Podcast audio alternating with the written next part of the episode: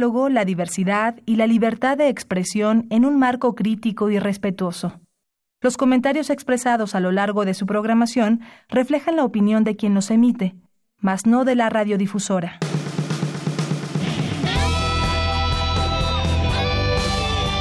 Prisma RU. Relatamos al mundo.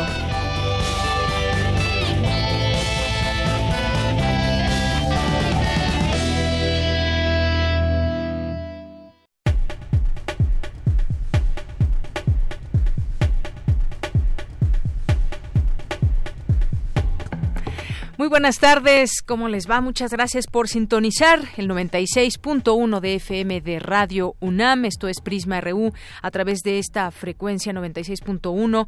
También nos pueden sintonizar a través de nuestra página de internet www.radio.unam.mx. Yo soy Deyanira Morán y a nombre de todos mis compañeros le damos la bienvenida. Esperamos que nos acompañen de aquí a las 3 de la tarde, como todos los días entre semana, de lunes a viernes. Gracias por estar ahí. Y vamos a platicar en un momento más con el periodista José Reveles, que pues ha escrito libros acerca de narcotráfico, se ha especializado en estos temas y vamos a platicar, eh, por supuesto, de el extitular de la Secretaría de Seguridad Pública durante la administración del presidente Felipe Calderón. Me refiero a Genaro García Luna, que fue detenido hoy en Texas bajo acusaciones de corrupción, según informó la periodista estadounidense Ginger Thompson en su cuenta de Twitter. También fue titular de la AFI durante el gobierno de Vicente Fox, hay que recordarlo, un hombre importante en, temas de seguridad en esos tiempos de Felipe Calderón y Vicente Fox, expresidentes de México. Este arresto tiene lugar como parte de una amplia investigación sobre la corrupción en México dentro del juicio contra Joaquín El Chapo Guzmán, según da a conocer también esta periodista estadounidense que fue corresponsal para América Latina de New York Times y dijo que García Luna trabajó de manera cercana con la DEA y supervisó el programa de CIU de las unidades de investigación que fueron notoriamente porosas, es decir, que tuvo una participación importante también al trabajar de manera cercana con, con la DEA. Eh, así que pues se da a conocer esta detención y pues también de acuerdo con la declaración en su momento de Jesús el Rey Zambada García Luna habría recibido jugosos sobornos del narcotráfico del 2006 al 2012. Genaro García Luna se desempeñó como secretario de Seguridad Pública de Calderón, uno de los sexenios más sangrientos del país por la llamada guerra contra el narcotráfico. Eh, estuvo también al frente de cargos, decía yo, en la Agencia Federal de Investigación, la AFI, durante la administración de, Vicente Fox bueno, pues hablaremos de este tema. A todo esto, eh, ¿qué dice el expresidente Felipe Calderón? Ya tuiteó, ya lo hizo a través de, de su cuenta de Twitter. El exmandatario explicó que por medio de redes sociales se informó del presunto arresto, bueno, no es presunto arresto, del arresto de García Luna, quien fue secretario de Seguridad Pública durante su sexenio. Dijo textualmente, desconozco detalles y estoy pendiente de la información que confirme el hecho como de los cargos que en su caso se le imputen, escribió ante las críticas que rápidamente se han desatado hacia su persona. El expresidente manifestó que su postura siempre se decantará hacia la justicia y la ley. Textualmente dijo, mi postura será siempre a favor de la justicia y la ley. De esa manera concluyó su tuit a través de esta red social. Hablaremos del tema un poco más adelante. Eh, también vamos a entrevistar aquí en este espacio a la doctora Concepción Compani Compani, que es Premio de Ciencias y Artes en el área de Lingüística y Literatura. Ayer estuvo presente ahí en Palacio Nacional, hizo algunas declaraciones interesantes sobre los recursos, sobre la educación que se le tiene que invertir para que México prospere. Platicaremos con ella de este tema, platicaremos también eh, sobre el TEMEC, México, Estados Unidos y Canadá ya están llegando a un acuerdo. ¿En qué términos se da este, este acuerdo? Pues vamos a platicarlo también. Ha sido ya un acuerdo bipartidista, primero con México, Estados Unidos y bueno, pues también, como sabemos, Canadá participa en él. Pero ¿en qué condiciones? ¿Cómo se da todo el tema también laboral? Lo platicaremos en este espacio más adelante. Hoy es, hoy es martes de poetas errantes, martes de literatura con Alejandro Toledo, tendremos cultura con Tamara, que nos va a platicar de esta conferencia de medios que se dio acerca pues de este programa de Puntos Cultura UNAM, cómo va. Le tendremos aquí también todos los detalles. Así que no se lo pierda. Esto y más tendremos hoy aquí en Prisma RU. Recuerden nuestras vías de comunicación. Vía telefónica 5536 4339, eh, vía redes sociales arroba Prisma RU en Twitter y Prisma RU en Facebook. Es la una con 10 y desde aquí relatamos al mundo. Relatamos al mundo. Relatamos al mundo. Hoy martes 10 de diciembre, en los temas universitarios, asegura la directora del CONACIT que ya se han asignado más de 2.200 millones de pesos para recuperar el quehacer científico en México. Le tendremos todos los detalles. Analizan en la UNAM los avances y desafíos sobre la violencia de género en México. En un momento más los detalles. Optilia Eugenio Manuel, de, la Organización del Pueblo Indígena MEPA, recibió el Premio Nacional de Derechos Humanos. En un momento le tendremos los datos. Y en los temas nacionales, el gobierno de Estados Unidos acusó y detuvo en Texas a Genaro García Luna, como le, les decíamos hace un momento, exsecretario de Seguridad Pública, por presuntamente servir al cártel de Sinaloa y recibir sobornos millonarios desde 2006 a 2012. El presidente Andrés Manuel López Obrador anunció que los gobiernos de México, Estados Unidos y Canadá alcanzaron un consenso sobre los términos del TEMEC, por lo que este martes se firmó el acuerdo en Palacio Nacional. De hecho, bueno, pues en vivo sigue esta eh, reunión que tienen y se, pues ahí se pueden ver también los detalles de lo que están diciendo los funcionarios. En más temas, el titular de la Coparmex, Gustavo de Hoyos, aseguró que en la negociación de los cambios al TEMEC la iniciativa privada fue marginada que no se les tomó en cuenta. La nueva Ley Nacional de Extinción de Dominio enfrenta una lluvia de amparos por parte de ciudadanos, empresas y organizaciones que consideran que la legislación podría devenir en abusos por las facultades que otorga el gobierno. Un juez federal turnó a uno de sus homólogos el único proceso federal que se instruye a Roberto Borge. Roberto Borge, el exgobernador de Quintana Roo, por un supuesto, lavado de dinero que derivaría del quebranto de 900 millones de pesos al patrimonio público. Giran orden de aprehensión a Juan Carlos García, ex esposo de Abril Pérez, quien fuera asesinada el pasado 25 de noviembre mientras se dirigía al aeropuerto. Y en los temas internacionales, el líder peronista Alberto Fernández asumió hoy la presidencia de Argentina, lo que marca el regreso de la izquierda al país, marcado por una economía en crisis. Hoy en la UNAM, ¿qué hacer y a dónde ir? El Centro Cultural Universitario Tlatelolco te invita a visitar la exposición Memorial del 68 y de los movimientos sociales, que evoca a una época de libertad, júbilo, memoria, sueños y revoluciones pero también de olvido, violencia e impunidad. Esta muestra integra testimonios, imágenes y recuerdos del movimiento estudiantil que, a pesar de la injusticia, la desigualdad y el abuso de poder, ha logrado conformar un patrimonio de derechos individuales y colectivos, así como consolidar a la ciudadanía como fuerza de transformación política y social. Visita esta exposición en el Centro Cultural Universitario Tlatelolco, ubicado en calle Ricardo Flores Magón, número 1, Colonia Nonoalco Tlatelolco. La entrada general es de 30 pesos. Recuerda que en diversas salas de la UNAM se proyecta la cinta El Irlandés, del director de cine Martin Scorsese, largometraje que parte de la historia de un crimen americano y aborda temas como la amistad y la lealtad entre hombres que cometieron actos delictivos y se enfrentaron, así como de la posibilidad de redención en un mundo donde redimirse parece tan distante como la luna. No te pierdas las funciones simultáneas hoy en la sala Julio Bracho y en el cinematógrafo del Chopo en punto de las 14 y 18 horas. La entrada general es de 40 pesos. Consulta los horarios de otras funciones en el sitio oficial de la Filmoteca de la UNAM en www.filmoteca.unam.mx.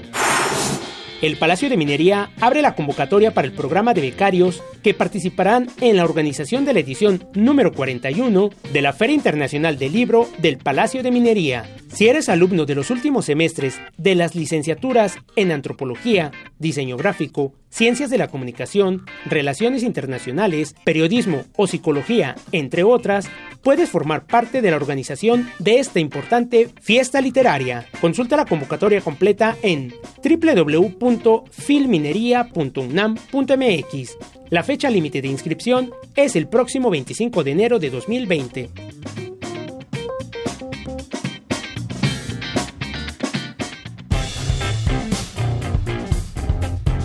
Campus RU Entramos a nuestro campus universitario, primero nuestras noticias, notas eh, universitarias para dar paso posteriormente a los temas nacionales. Analizan en la UNAM los avances y desafíos sobre la violencia de género en México. Participa la CEDAW y también sus recomendaciones que se dan a conocer. Cumplir para avanzar en los derechos de las mujeres.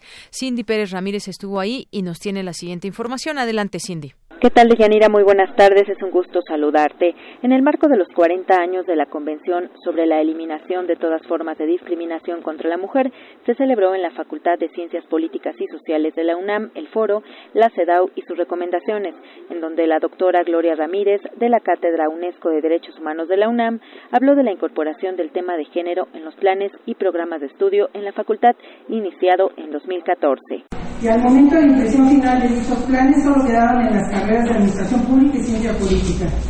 En este semestre, en estas carreras se va a dar la materia de Teoría y Práctica de Género, inicia en enero, como materia eh, operativa común.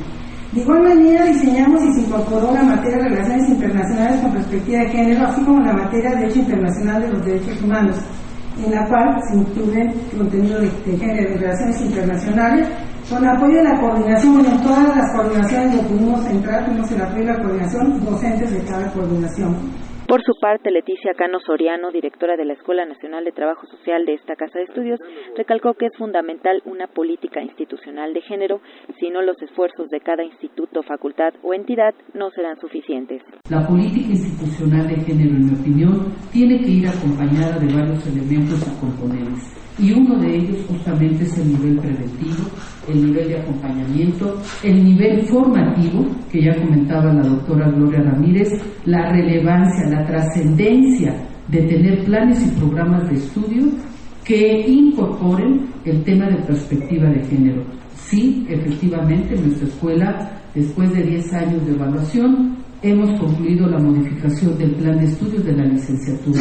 Deyanira, en este foro se habló de la apertura a los diálogos y una tarea que exige la participación de todas y todos los integrantes de nuestra comunidad eh, y pues instaron a reunirse desde una perspectiva plural e incluyente para seguir aportando en la construcción de espacios libres de violencia. Hasta aquí el reporte.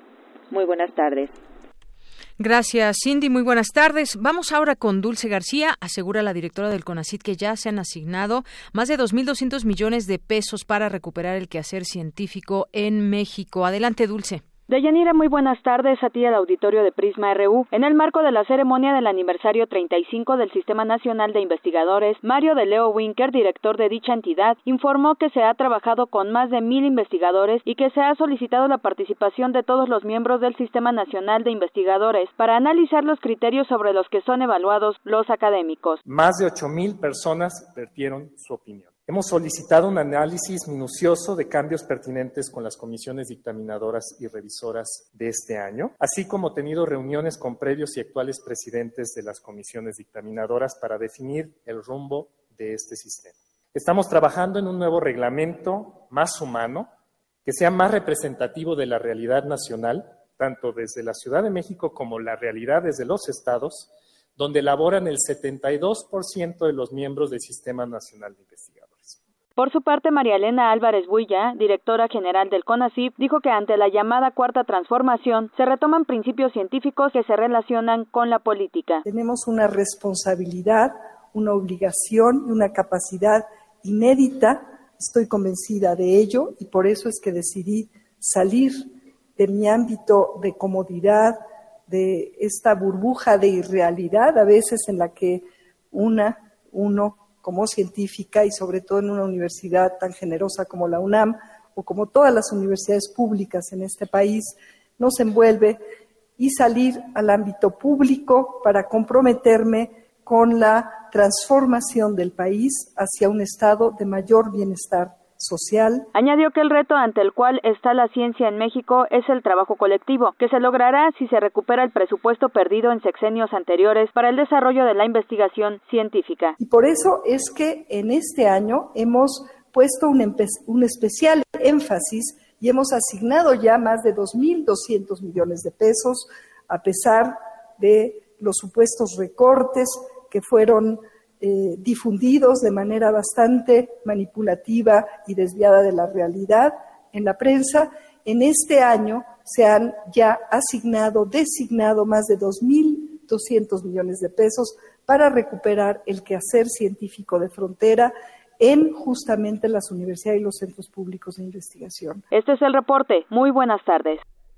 Gracias, Dulce. Muy buenas tardes. Vamos ahora con mi compañera Virginia Sánchez. Entregan el Premio Nacional de Derechos Humanos 2019 a la activista Otilia Eugenio Manuel. ¿Qué tal, Vicky? Muy buenas tardes. Hola, ¿qué tal? De Yanira Auditorio de Prisma RU. Muy buenas tardes. Así es, esta mañana en una ceremonia presidida por el presidente Andrés Manuel López Obrador, la titular de la Comisión Nacional de Derechos Humanos Rosario Piedra Ibarra y los secretarios de Defensa, Marina y Seguridad, se entregó el Premio Nacional de Derechos Humanos 2019 a la activista Optilia Eugenio Manuel, integrante de la Organización del Pueblo Indígena MEPA o PIN, por su trabajo permanente para visibilizar y buscar justicia contra las agresiones cometidas en contra, sobre todo, de mujeres indígenas.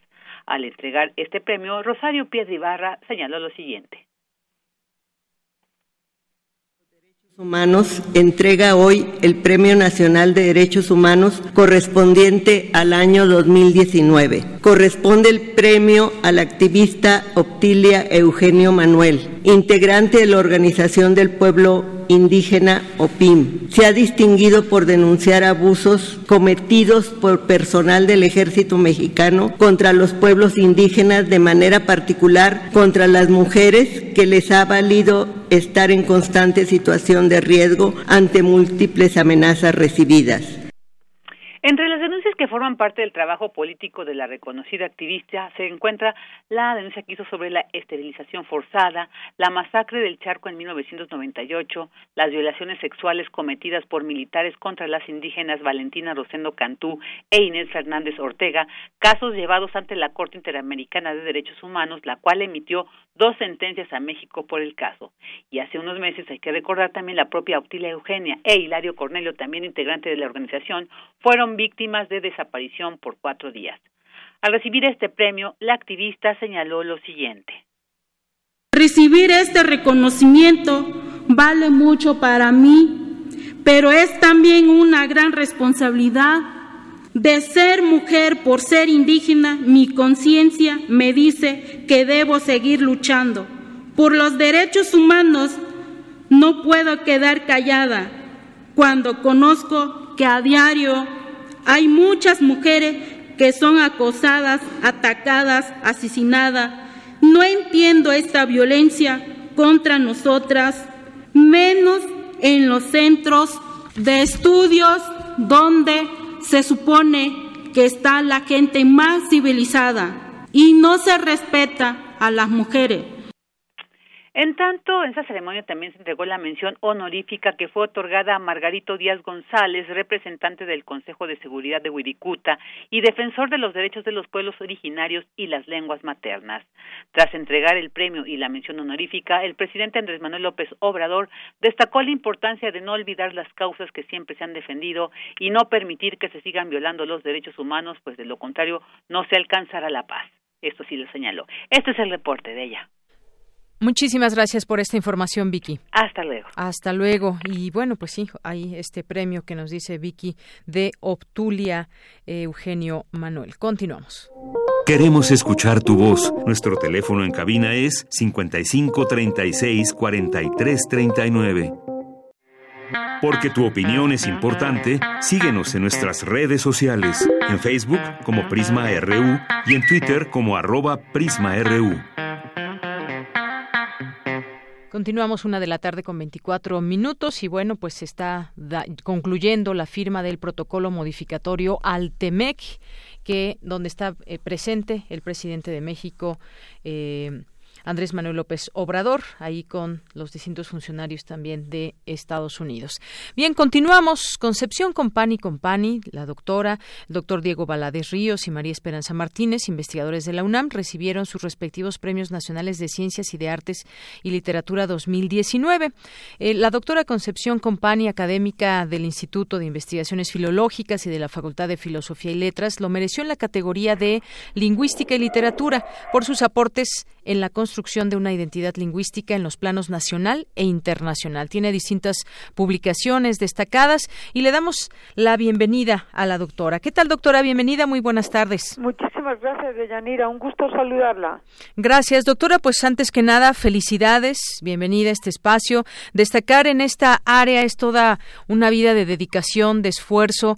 ¿Cuál la importancia, doctora, de la lingüística en nuestros tiempos? También el lenguaje va cambiando de alguna manera, se adopta, eh, se adaptan nuevas eh, palabras, se sacan otras. Comunicarnos de manera correcta siempre es parte también de, la vida. ¿Cuál la importancia de la lingüística en nuestros tiempos? Eh, bueno, la, lingüística es una disciplina científica como cualquier otra disciplina, como sociología o como antropología eh, tiene la característica de que no somos creadores, los lingüistas no somos creadores en el sentido de que no escribimos literatura eh, de ficción ni escribimos eh, querido diario, pero lo que tiene la importancia de la lingüística es que es el soporte, estudiamos el soporte cotidiano que es vital para cualquier ser humano en el que manifestamos cualquier etapa de nuestra vida. Eso es lo que hace un lingüista, estudiar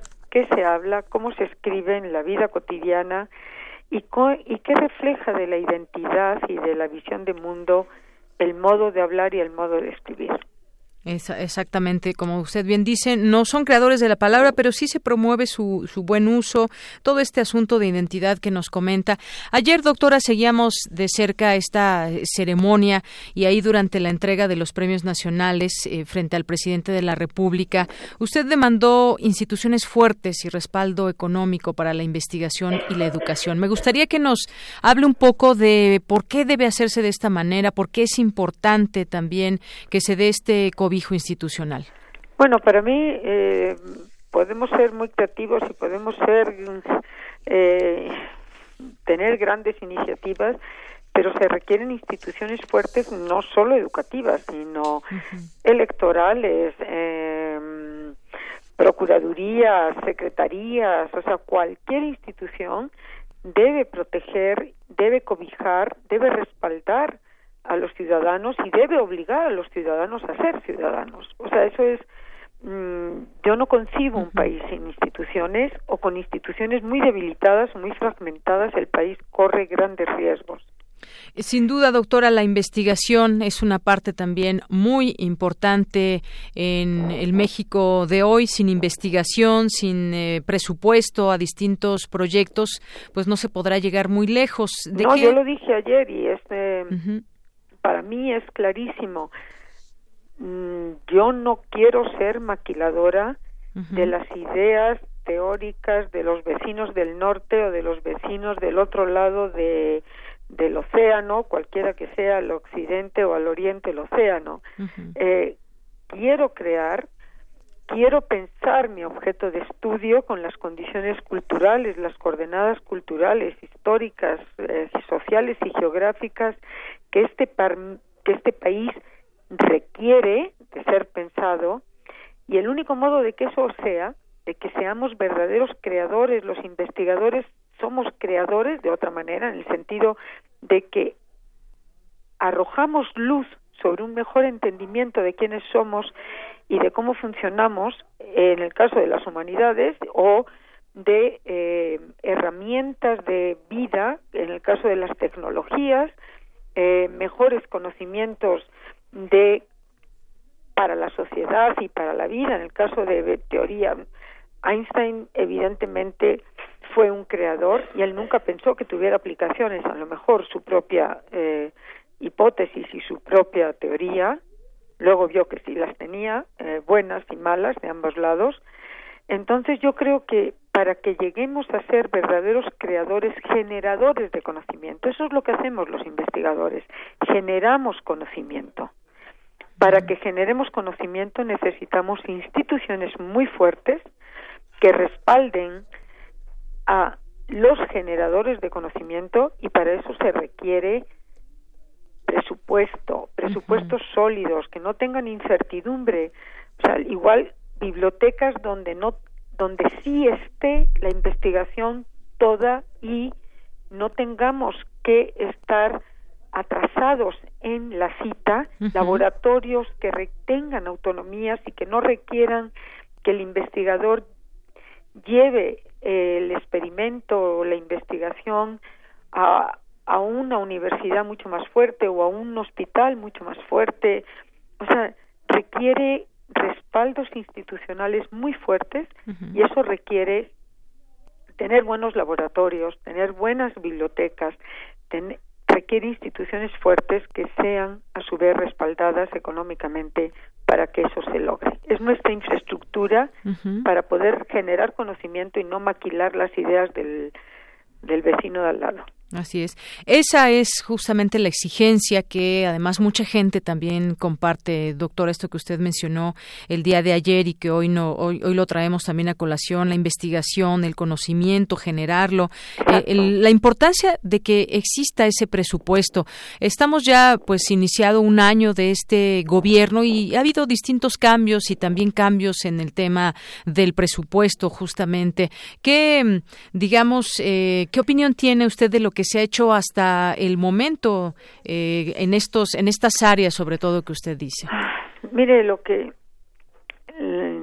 a lo mejor las autoridades tienen otras cifras yo soy una obrera de la lengua y una investigadora que lleva 40 años requiriendo instituciones fuertes y requiriendo respaldos económicos para llevar investigaciones que son colaborativas y que son de diálogo nacional e internacional. Lo único que sé es que nuestro país invierte menos del 1% en educación e investigación, eh, frente a países que invierten el 6%, como Estados Unidos, o países menores que invierten el 4%, por ejemplo, como España, promedio. Entonces, hay que invertir para promover, para exigir, eso lo voy a decir abiertamente, no podemos estar en manos de negociaciones eh, con sindicatos. O sea, cada vez que los maestros eh, mm, hacen una petición pueden tomar las vías del tren, pueden tomar las calles de una ciudad, pueden eh, y los niños, sobre todo primarios, o sea, mi, mi propuesta y lo tengo clarísimo. El modo de que este país dentro de 20 años sea otro, hay que meterle a la primaria un Producto Interno Bruto tres veces, cuatro veces superior al actual. Ese va a ser un impulso a la secundaria, a su vez mejores prepas, porque traerán el impulso, y eso requiere profesionalización de maestros, eso requiere también educación en salud. Tenemos un crecimiento demográfico muy alto, tenemos desigualdades muy fuertes en comunidades y también entre hombres y mujeres, o sea, a muchísimas mujeres, adolescentes, se les trunca la vida por embarazos no deseados. Eso es simplemente educación en salud.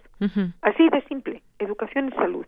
Tiene que ir de la mano de educación real, de estructurar pensamiento crítico, de enseñar a tomar decisiones de vida. Entonces, si eso no se le apuesta a eso, pues lo único que vamos a seguir es haciendo ciencia ficción de que tenemos primarias públicas, pero son de ciencia ficción. ¿Por qué son de ciencia ficción? Yo no soy maestra de primaria, pero lo que sí sé, conozco muchos niños de nueve y diez años eh, que están en quinto o cuarto de primaria, a duras penas saben leer y por supuesto que no entienden lo que leen. Y acabamos de pasar eh, con magros resultados esta prueba eh, de PISA, en donde México reprobó. Las pruebas PISA controlan normalmente, bueno, así es siempre, matemáticas y gramática, porque son dos disciplinas que muestran maduración cerebral, muestran estructura, de jerarquización, estructura cerebral, maduración. tenemos unos resultados terribles. Eso debiera ser un termómetro, una luz roja eh, tremenda para poner remedio. Y el remedio se pone en las primarias, pero además deben ser unas primarias donde se profesionalice el cuerpo de maestros. ¿Qué significa profesionalizarlo? Yo te pago bien y tienes que estar actualizado y tienes que saber que estás moldeando a los ciudadanos del futuro país. Esa pregunta que hice yo ayer, ¿qué país queremos para nuestros hijos y nuestros nietos? Es fundamental para que sigamos adelante. Las primarias actuales, en general, públicas, son ciencia ficción. Puede haber estados donde el niño tiene clases el 25-30% de su periodo lectivo, nada más. Eso es un suicidio para ese chamaco. Más luego tiene familias donde no hay presión, porque a su, vez han tenido carencias muy fuertes. Entonces, lo que tiene que hacer la educación es interaccionar con esas familias y si tu hijo no va a la escuela, yo te llamo y te exijo que vaya a la escuela. Bien, pues es esta es eh, parte de la realidad que hay en este país. Siempre, pues debieran hacerse planes a largo y mediano plazo y en el corto también, porque vemos que pasan los sexenios y cada seis años hay programas nuevos, hay muchas ganas, pero no pasa nada, exactamente. no pasa nada, eso es lo terrible. Es un país con instituciones eh, que se tambalean según los cambios. Eh, de las cabezas. Exacto, que, si la reforma educativa y demás y bueno. Eh, a eso me refiero con instituciones fuertes, o sea, a mí me gustaría tener un país eh, con unas instituciones tan fuertes eh, como ocurre en otros países donde casi no importa cómo se llama el que está al frente. Porque ya va caminando solo el proyecto. Y sigue adelante. O sea, yo estoy segura de que la mayoría de los alemanes no saben cómo se llaman los directores generales y las cabezas de muchísimas instituciones educativas de Alemania. Porque caminan las instituciones, porque el país camina, porque si se preguntan qué país quiero para mis nietos y tengo que poner los remedios. Y entonces en este en este país que tanto quiero y que tanto me ha dado y que generosamente me acogió hace 44 años, eh, cada sexenio quieren hacerlo todo desde nuevo Sí. Así no, no se podrá. No, Pero bueno, se va a poder nunca. Doctora, pues creo que es necesario siempre hablar de estos temas, poner el dedo en la llaga, eh, pedir, exigir, proponer y pues veremos qué sucede de aquí a, a, cinco años que terminará este gobierno en el tema de la educación. Ya lo estaremos platicando. Por lo pronto, bueno, si me permite, yo, yo le diría a cualquier presidente ahora al señor López eh, Obrador. López Obrador, ¿usted quiere pasar a la historia? Inviértale a educación, pero educación da de veras, o sea, no negociaciones sindicales, educación da de veras, y usted va a pasar a la historia como el hombre que puso las plataformas para que este país en 20 años le va a recordar como el hombre que puso las plataformas reales. Bueno, eh, no es pues posible tener primarias sin ningún tipo de evaluación. La evaluación es conocer mejor al niño y mejornos a nosotros como maestros. Claro. Bueno, en fin, está, para mí estamos en un punto eh, de casi catástrofe en las primarias. Bien, doctora, pues muchas gracias por esta entrevista aquí en Prisma RU de Radio UNAM. Muchísimas gracias a Radio UNAM, gracias a ustedes y mucho gusto en saludarla de Llanera. Gracias, doctora. Hasta luego y felicidades. muy, buenas tardes. Es la doctora Concepción Compani Compani, Premio de Ciencias y Artes en el área de Lingüística y Literatura y este tema de la educación muy muy interesante. Si no se le invierte, pues prácticamente pues vamos a quedar en las mismas y cada cada sexenio pues tendremos nuevas ideas, nuevos proyectos, pero hacia dónde va realmente todo esto después ya de tantos años. Continuamos. Porque tu opinión es importante, síguenos en nuestras redes sociales, en Facebook como Prisma RU y en Twitter como arroba PrismaRU. Queremos escuchar tu voz. Nuestro teléfono en cabina es 55 36 43 39. Bien, continuamos y ahora platicaremos sobre el proceso de ratificación del Tratado México, Estados Unidos y Canadá, el TEMEC, que ya pues prácticamente ha quedado signado. Continúa todavía esta reunión ahí en Palacio Nacional, en donde pues hubo negociadores de Estados Unidos, Canadá y México. En ese momento habla el presidente Andrés Manuel López Obrador. Y tenemos en la línea telefónica para hablar de ese tema al doctor Enrique Dussel Peters, que es profesor e investigador de la Facultad de Economía, director del Centro de Estudios China-México de esta facultad. ¿Qué tal, doctor? Bienvenido, muy buenas tardes. ¿Qué tal? Buenas tardes. Gusto estar de nuevo con ustedes. Gracias, doctor. Pues eh, platicar sobre este tratado en el sentido, evidentemente, para México, los beneficios al estar, pues digamos, eh, de nueva manera, de nueva cuenta discutido, sobre todo si hablamos en el tema laboral, cómo debe, eh, cómo quedó este acuerdo y cuáles son las ventajas que podrá tener México con este tratado. Claro, mire, yo te recuerdo, digo, es muy importante recordar la enorme importancia que tiene este TEMEC, eh, sobre todo para México.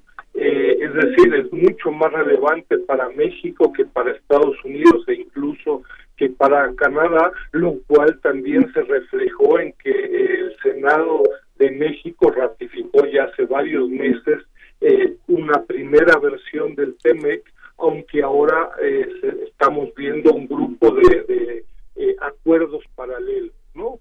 Pero alrededor del 70% del comercio de México se realiza con Estados Unidos, aunque se ha ido diversificando en los últimos años, sobre todo con Asia y con China, pero la participación de México en el TEMEC es muy superior a la de Estados Unidos y a la de Canadá, y por ello también la urgencia, yo te diría, estratégica de lograr un acuerdo incluso en 2019, ¿no? Así es, y en este sentido se hablaba en algún momento de modificar ciertas políticas laborales para México. Había eh, cierta expectativa también de cómo iba a hacer esto y de qué manera se podría beneficiar México de esto. Finalmente, pues, eh, ¿cómo queda todo esto, doctor? ¿Qué le parece, pues, lo que hemos visto de las discusiones en este sentido? Mira, lo que estamos viviendo es claramente eh, en fin, pues quién es la economía más importante, quién tiene, uno diría, el, la sartén por el mango, ¿no? Eh, es decir, eh, el Senado de México ya ratificó la versión inicial del TEMEC, pero estamos viendo una serie de acuerdos que habrá que ver cuando termine el día de hoy eh, cómo quedaron últimos detalles en términos laborales y en estos días también se ha discutido el tema incluso concretamente del acero, entre otros, y es posible que por ahí haya algunos acuerdos eh, este, paralelos adicionales. Eh, México ya ha hecho reformas importantes a la ley laboral, eh, y es un proceso, me parece que de mediano y de largo plazo, así lo ha indicado la propia secretaria del Trabajo, pero yo te recuerdo, acá es muy importante ser eh, contundentes, claros y serios. La principal ventaja de México en el, en el proceso de integración de América del Norte, se llame TLCAN, se llame TEMEC o como se llame, la principal ventaja son salarios reales muy inferiores, ¿no? Eh, y lo que está buscando la contraparte, sobre todo estadounidense y el Partido Demócrata, es de alguna forma cerrar estas brechas. Esto, en el mejor de los casos, se va a lograr en el largo plazo, pero no en el corto plazo, con inspectores, con inspecciones mexicanas, canadienses, de las Naciones Unidas o de quien fuera, ¿no? Así es. Y bueno, hoy dice, por ejemplo, la rayuela de la jornada, cuando conozcamos la letra chiquita del Temex, sabremos cabalmente cómo fueron las negociaciones. Bueno, esto que evidentemente tendremos que conocer, eh, pues cuáles son todos estos, estos acuerdos que ya se eh, firmaron hace unos momentos. El caso es que México y Estados Unidos, doctor, acordaron establecer periodos de transición para poner en vigencia una nueva regla de origen para incorporar productos de acero y aluminio, automóviles y camiones que se exporten con arancel cero entre los países de América del Norte. Eso es algo que, que sabemos hoy. Para el caso del acero, el periodo se estableció de siete años y para el aluminio se fijó en diez años, de acuerdo que eh, con fuentes que habían sido consultadas antes de esta firma, que es más o menos pues lo que usted nos comenta. Va a ser de manera paulatina como vayamos eh, conociendo todo esto y los efectos sobre todo de este tratado. Yo ahí me gustaría simplemente invitar al auditorio a reflexionar sobre lo siguiente. Eh, usualmente en los últimos días, horas meses, eh, pareciera que con la firma eh, y el acuerdo de este TEMEC, México concluyó un proceso de negociación relevante. Yo invitaría a pensar eh, y hemos en la Facultad de Economía, en el posgrado, trabajado con mucho detalle sobre cadenas globales de valor específicas de la electrónica, hilo textil, confección, autopartes, automotriz, hemos trabajado con mucho detalle. En realidad ahí empieza el trabajo y la labor de la Secretaría de Hacienda y de la Secretaría de eh, Economía, particularmente también en agricultura.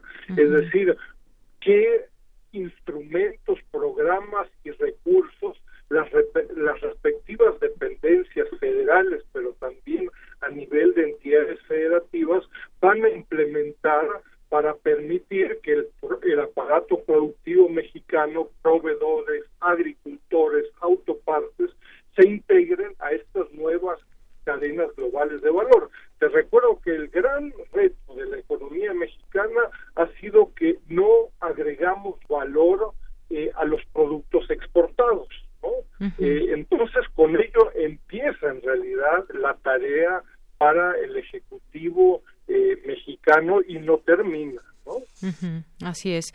Bueno, pues eh, muchas gracias, doctor, por estos eh, minutos sobre este tema que nos importa, sobre todo, pues en qué condiciones, en qué términos queda esta negociación. Ahí siguen reunidos en Palacio Nacional, está el canciller también y eh, pues estos negociadores que vinieron de Estados Unidos y Canadá para dar a conocer eh, los términos en que se da esta eh, negociación. Pues muchísimas gracias. No sé si quiere agregar algo más, doctor.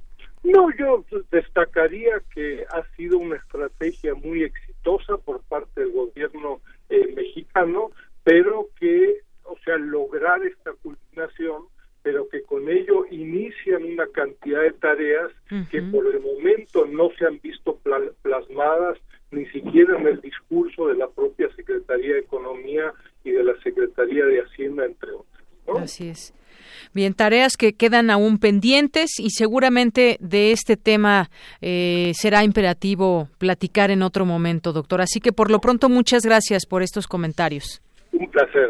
Hasta luego, muy buenas tardes. Buen día. Buen día. Bueno, pues fue el doctor Enrique Dussel Peters, profesor e investigador de la Facultad de Economía, director del Centro de Estudios China-México de esta facultad. Y este tema, el TEMEC, que como les comentamos, ha estado desde el día de hoy esta reunión allí en Palacio Nacional. Continúa el presidente de México dando a conocer algunas palabras con respecto a este tema y pues eh, algunos, algunos tópicos interesantes que platicábamos en un, hace un momento con el doctor que tienen que ver con esto de los salarios, eh, los salarios reales que siguen siendo pues inferiores. ¿Cuánto un trabajador que se dedique a lo mismo en Estados Unidos a uno que trabaja en México, pues bueno, dista mucho de ser de ser o tener esa paridad en términos en términos salariales y en muchas otras cosas. Eh, y es interesante justamente por eso conocer los términos en que se dan estas negociaciones, estos acuerdos eh, trilaterales en este caso, este TEMEC que ya había llevado un proceso un tanto largo que pues se venía retrasando por distintas razones, por establecer acuerdos que quedaran completamente claros para los países que estuvieran ahí presentes y que son parte de este eh, tratado. Bueno, pues terminó el presidente Andrés Manuel López Obrador de eh, dirigir palabras a los presentes dentro de estos cambios y estos acuerdos del TEMEC. Bien, continuamos. Relatamos al mundo. Relatamos al mundo. Porque tu opinión es importante, síguenos en nuestras redes sociales, en Facebook como Prisma RU y en Twitter como arroba PrismaRU. Queremos escuchar tu voz. Nuestro teléfono en cabina es 55 36 43 39. Prisma RU. Relatamos al mundo.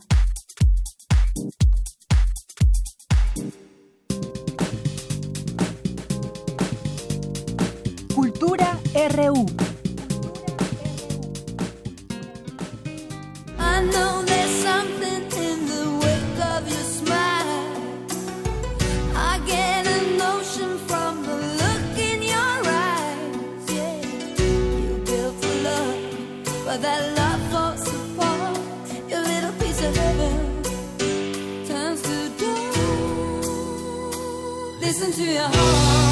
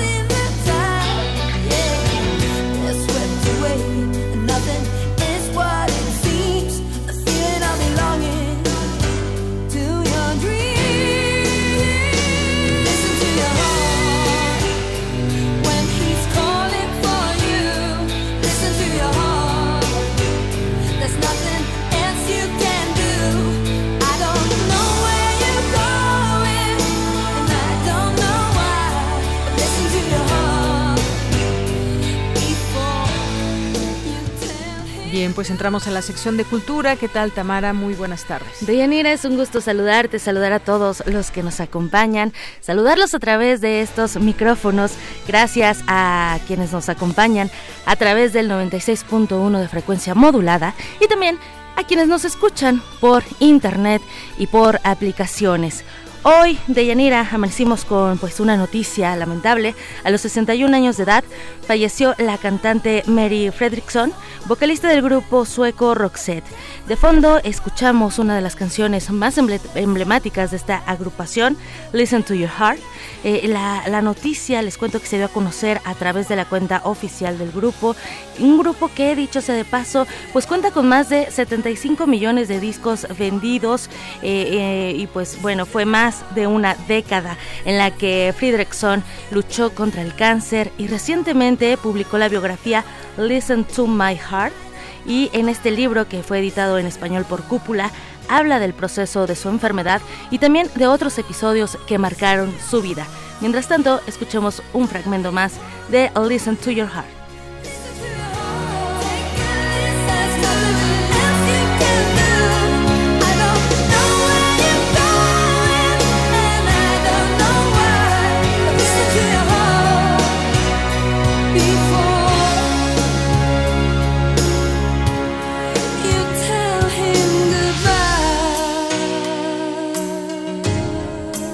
Y pasamos a otros temas. Les cuento que hoy por la mañana en la Casa Universitaria del Libro se lleva a cabo una conferencia de prensa. Bueno, de hecho fue la última conferencia de prensa de este año eh, de, por parte de la Coordinación de Difusión Cultural de la UNAM, en donde el titular Jorge Volpi y también Marcela Díez, responsable de Puntos Cultura UNAM, hicieron un balance del programa lanzado en agosto de este año. Puntos Cultura es un programa que busca acercar la oferta cultural a los alumnos de la máxima casa de estudios. Cada alumno cuenta con 500 puntos que les permiten asistir gratuitamente a funciones de teatro, de cine, danza, música, también a conferencias, exposiciones y adquirir publicaciones universitarias. Vamos a escuchar parte de lo que dijo el doctor Jorge Volpi a cinco meses del lanzamiento de Puntos Cultura. Decirles que estamos muy satisfechos con el resultado inicial del programa en esta primera fase, eh, puesto que ha permitido que a cifras del día de ayer los estudiantes de nuestra universidad hayan adquirido a través del programa Puntos Cultura UNAM 29.800 boletos prácticamente 30.000 boletos gratuitos fueron repartidos a través de este programa. Por otro lado, y esto sí también para nosotros ha sido una gratísima sorpresa, tampoco lo esperábamos, el gran interés que los estudiantes mostraron también por adquirir libros y publicaciones. Digamos que este es el primer corte de caja. Habrá una segunda fase a partir de enero del 2020, en donde se acentuará la, campaña para que los estudiantes que se incorporen al programa participen en las actividades culturales que ofrece la UNAM, no solo en esas actividades que se realizan en el Centro Cultural Universitario, sino también las actividades que se realizan en todas las dependencias. Importante comentarles que este programa tiene dos vertientes. Los alumnos de la UNAM que se registren en la plataforma comunidad.cultura.unam.mx o los que ya se han registrado, eh, tienen en automático 500 puntos y pueden generar más realizando reseñas de los eventos. Vamos a escuchar a Marcela Díez, responsable de Puntos Cultura UNAM. Las reseñas son los comentarios que a la coordinación le dan muchísima información sobre cuáles son los intereses de los estudiantes, qué consideran ellos más atractivos o qué consideran ellos que, podría mejorarse dentro de cómo se están presentando las actividades. Esto para nosotros es muy importante porque lo que tenemos es una comunicación con la comunidad estudiantil. La verdad es que estamos un poco asombrados de, la gran respuesta que hemos tenido en la plataforma, porque todo esto se hace a través de la plataforma de comunidad cultural, muy asombrados de la grandísima el asunto de las reseñas, les cuento, eh, queridos amigos, pues además de permitir la retroalimentación de todos los que forman parte de este programa de puntos, es una muestra del esfuerzo institucional por promover la escritura. Eh, sabemos, sabemos que hay varios profesores de la UNAM que siguen esta transmisión de Prisma RU, así que los invitamos a que platiquen con sus alumnos, que compartan esta información para que se sumen a Puntos Cultura. En la plataforma eh, pueden consultar la cartelera de eventos, la oferta disponible de boletos y también el listado de revistas y libros que tienen a su disposición. Y bueno, también eh, en esta misma conferencia, aprovechando la presencia de los medios, el doctor Jorge Volpi habló de los ejes principales que han guiado el programa de trabajo de la Coordinación de Difusión Cultural de la UNAM, ejes ejes que han puesto énfasis en los jóvenes, en acciones para acercarlos a las actividades culturales, como es el caso, claro, de Puntos Cultura UNAM, y también acciones que han tenido como finalidad fomentar la creación eh, y también impulsar el talento de los jóvenes,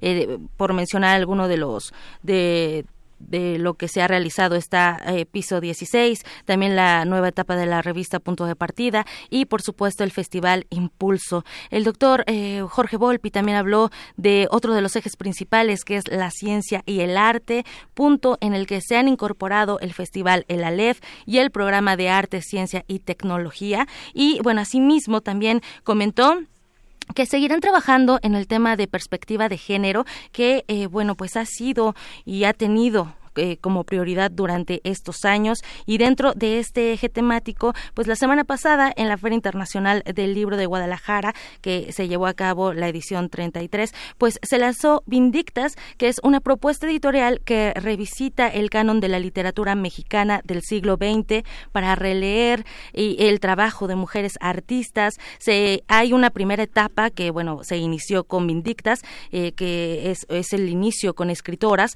y a lo largo de los próximos próximos cuatro años se trabajarán con otras manifestaciones artísticas interdisciplinarias. También adelantó que habrá distintas iniciativas, una nueva fase en TV y Radio UNAM, y bueno, esto lo sabremos eh, hasta el próximo año, sabremos qué otras actividades se realizarán en estos medios de comunicación y también en los programas y las actividades culturales que, bueno, ya tienen pensados desde la Coordinación de Difusión Cultural de la UNAM. Y ya para finalizar nos vamos a ir con música. Eh, queremos dedicar I Need You The Beatles eh, para, para cerrar esta primera hora y bueno, se la dedicamos a María del Carmen Aranda Cervantes que hoy cumple años de parte de Daniel Olivares. Y por hoy me despido. Y con esto nos damos al corte, ya casi son las dos y regresamos a la segunda hora de Prisma R1. No se vaya. Said you had a thing or two to tell me. How was I to know you would upset me? I didn't realize as I looked in your eyes, you told me. Yes, you told me you don't want my loving anymore. That's when it hurt me. I'm feeling like this, I just can't go on anymore. Please remember how I feel about you. I could never really live without you. So come on back and see just what you mean to me. I need you. But when you told me you don't want my loving anymore, that's when it hurt me. I'm feeling like this, I just can't go on anymore. Please remember how I feel about you. I could never really live without you. So come on back and see just what you mean to me. I need you. I need you. I need you.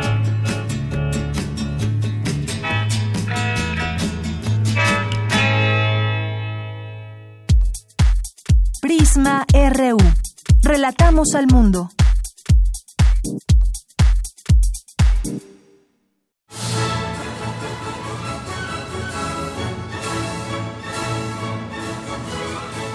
Escuchar una partitura de quien la escribió es un regalo. Es una oportunidad para entender las piezas desde su concepción. Los compositores interpretan un programa de Juan Elguera para contactar con los creadores de la música clásica. Acércate a su ejecución, melodías, biografía y contexto todos los domingos a las 5 y media de la tarde. Por el 96.1 de FM.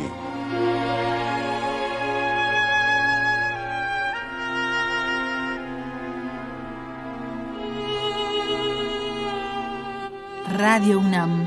Experiencia sonora.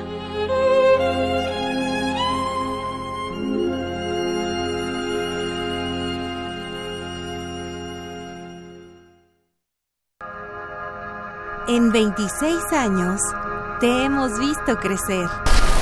¿Y qué hace esta palanca? Ese era yo, y me gustaba mucho venir, descubrir y aprender. Ahora le sigo dando like a Universum. Ven, papi, mira. Sigamos escribiendo juntos esta historia. Universum se transforma contigo. Felicidades. Ya son 20 años. En cada elección que hemos decidido, hemos avanzado. La verdad, en confianza, participamos cada vez más, porque estamos ciertos que nuestra elección se respeta y es en beneficio de todas y todos. Ya son 20 años eligiendo a quienes nos representan. Tribunal Electoral de la Ciudad de México. 20 años garantizando justicia en tu elección. Contra la influenza, protégete. Deben vacunarse personas con diabetes, obesidad y enfermedades del corazón o respiratorias. También personas que viven con VIH-Sida, enfermos de cáncer o inmunosuprimidos, así como todo el personal de salud. Recuerda, la vacuna es gratuita y se aplica en cualquier unidad de salud. Por tu bienestar y el de tu familia, vacúnate. Secretaría de Salud. Gobierno de México. Este programa es público, ajeno a cualquier partido político. Queda prohibido su uso para fines distintos a los establecidos en el programa.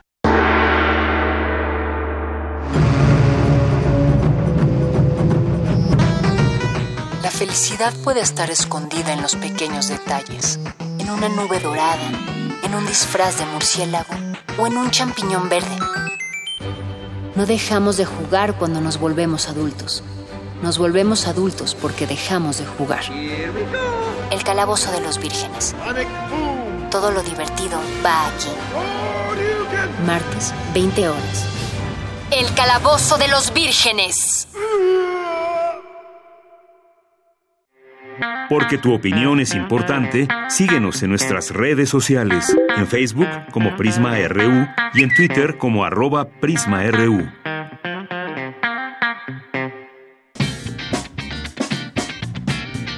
Mañana en la UNAM, ¿qué hacer y a dónde ir? Como parte del Festival de Cine de Música de México, Cínica, se proyectarán diversos cortometrajes de países como México, Bélgica, Chile, Canadá, Estados Unidos, España y Australia, entre los que figuran Arcadia, de la directora mexicana Lu Mendoza, El intruso, de Diego Jorquera, Mateo, de Fernando Pérez Gil y Más allá del mar, de Bania Quevedo, entre otros. Asista a la función que se llevará a cabo hoy a las 18 horas en la sala Carlos Monsiváis del Centro Cultural Universitario. La admisión general es de 40 pesos.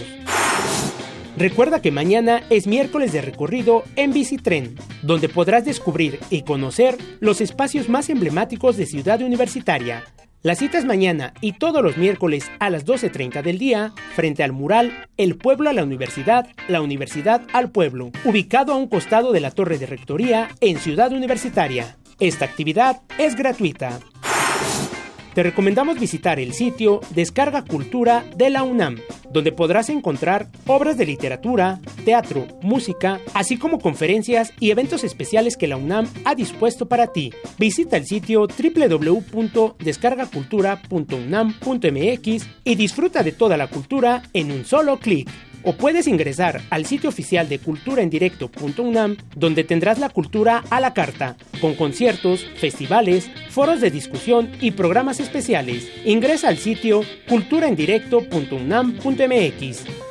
Para Prisma RU, Daniel Olivares.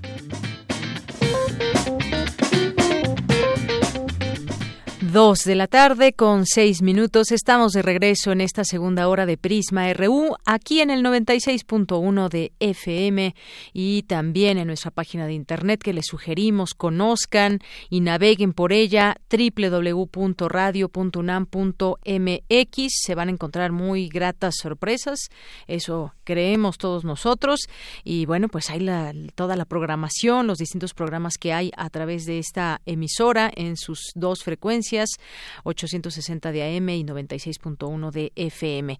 Saludos a todas las personas que están presentes, que nos escuchan eh, y a los que no se hacen presentes también, pero que sabemos que están ahí sintonizándonos.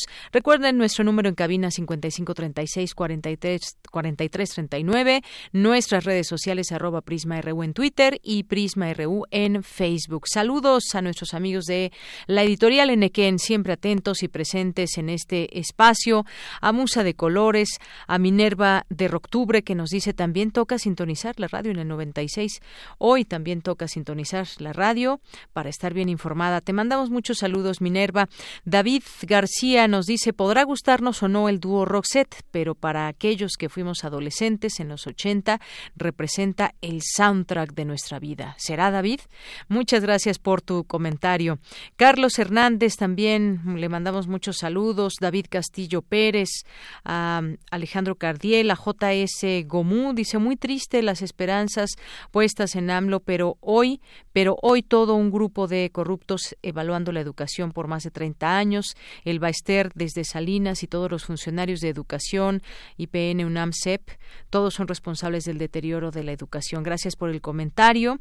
Eh, Paloma G. Guzmán, también aquí presente, nos dice para analizar y ayudar y nos manda esta nota que, pues bueno, leíamos también eh, por la mañana. Vayan en ácido a mujer saxofonista tras 90 días, el agresor sigue libre. Lo único que María Elena Ríos Ortiz pide es justicia. Hace 90 días, la vida de esta talentosa saxofonista mixteca de 26 años se fracturó cuando, estando en su casa en la ciudad de Guajuapan de León, un hombre le roció ácido en el cuerpo. Se trata del primer ataque de este tipo documentado en Oaxaca y el cuarto a nivel nacional. Desde aquel 11 de septiembre, el mundo de María Elena está contenido en las paredes blancas del Hospital Civil Aurelio Valdivieso, en la capital del estado. Ahí ha sido sometida a diversas intervenciones quirúrgicas, pues el ataque le dejó graves secuelas en varias partes del cuerpo. Antes del ataque, María Elena dedicaba su vida a la música, es egresada del Conservatorio de Puebla y participante en el primer encuentro de directores de bandas de Oaxaca 2019. Ese fue el último evento al que asistió antes del atentado. María Elena está segura de quién es el autor intelectual de su ataque. Se trata de un poderoso empresario y exdiputado local, quien formó parte de su vida en otro tiempo y quien la ha amenazado de muerte tras los hechos. Todo eso se le ha dicho a la Fiscalía General del Estado de Oaxaca, pero a tres meses nadie ha sido detenido. Luego de estos señalamientos, el empresario identificado por María Elena inició una campaña de desprestigio hacia ella. A través de las redes sociales, usuarios se esfuerzan por desvincular al ex legislador de las acusaciones. Bueno, pues otra mujer más violentada en este caso y su agresor, eh, su agresor intelectual sigue libre. Gracias aquí quien nos mandó esta información Paloma G. Guzmán y pues la presión que se pueda hacer también mediáticamente es importante para que las autoridades pues lleven a cabo su trabajo y esto no quede en la impunidad. Ella sigue hasta el día de hoy sufriendo. Silvia Vargas, muchas gracias por eh, también participar aquí con nosotros en Prisma RU. Emily Dickinson eh, también. El mm, museo, muchas gracias a quienes nos escuchan por allá. Alejandro Cardiel nos dice contento, listo y dispuesto, feliz por el arresto de Genaro García Luna. Gracias, Alejandro Cardiel. En un momento hablamos, vamos a hablar de esto. Eh, Gabriela Pérez, filósofo consultor, Mayra Elizondo y todas las personas que nos envíen un mensaje será leído aquí a través de este espacio. Muchas gracias y continuamos con la información. Vámonos ahora con eh, mi compañera Virginia Sánchez. Crean científicos de la UNAM primera cámara de nube en México y América Latina. Adelante, Vicky. Hola, ¿qué tal, Deyanira? Muy buenas tardes a ti y al auditorio de Prisma RU. Así es, gracias al trabajo de expertos del Centro de Ciencias de la Atmósfera de la UNAM, ya será posible estudiar las nubes de hielo y simular las condiciones termodinámicas de la atmósfera, y con ello comprender tanto los fenómenos que allí ocurren como los patrones de precipitación en México. Esto será gracias a la primera cámara de nube de nuestro país y América Latina. Luis Antonio Ladino Moreno, investigador del centro, señala que con este dispositivo que cuenta con cámara y microscopio, con lo que se puede reproducir las condiciones reales del proceso y obtener una nube de hielo de un milímetro, se podrán analizar las nubes frías que contienen hielo y que son trascendentes para la formación de precipitaciones en los trópicos. Y los datos colectados podrían incorporarse en un modelo climático regional. Esta cámara denominada UNAM Micro Orifice Uniform Deposit Impactor Doppler Freezing Technique es portátil, por lo que posibilita realizar las mediciones al aire libre para conocer la composición química y física de las nubes de hielo en una región específica, como se ha hecho en estaciones de la Ciudad de México, Yucatán y Alzomoni, Estado de México. La cámara de nubes se divide en dos partes. Por un lado, el Moody, que se utiliza para la caracterización química de los aerosoles, partículas que están dentro de la nube de hielo. La separa en función de su tamaño y usa un filtro donde se impactan dichas partículas. Por otro lado está el DFT, que reproduce un mecanismo de inmersión, donde una partícula de aerosol asciende a la atmósfera el vapor de agua se condensa sobre ella, formando una gota con la partícula de aerosol adentro, se enfría y se forma un cristal. Cabe señalar que la eficiencia de este equipo fue evaluada en un estudio internacional comparativo llamado Picnic, logrando excelentes resultados en comparación con equipos de otros países. Hasta aquí la información. Muy buenas tardes. Gracias, Vicky. Muy buenas tardes. Vamos ahora con Dulce García y esta séptima entrega que nos hace de este serial de apología del albur. Se evidencia que el albur es una forma de rebeldía. El, el albur representa una forma de expresión ante un contexto represivo. Adelante con esta información. Apología del albur. Un reportaje largo Siéntese, no se vaya a desmayar.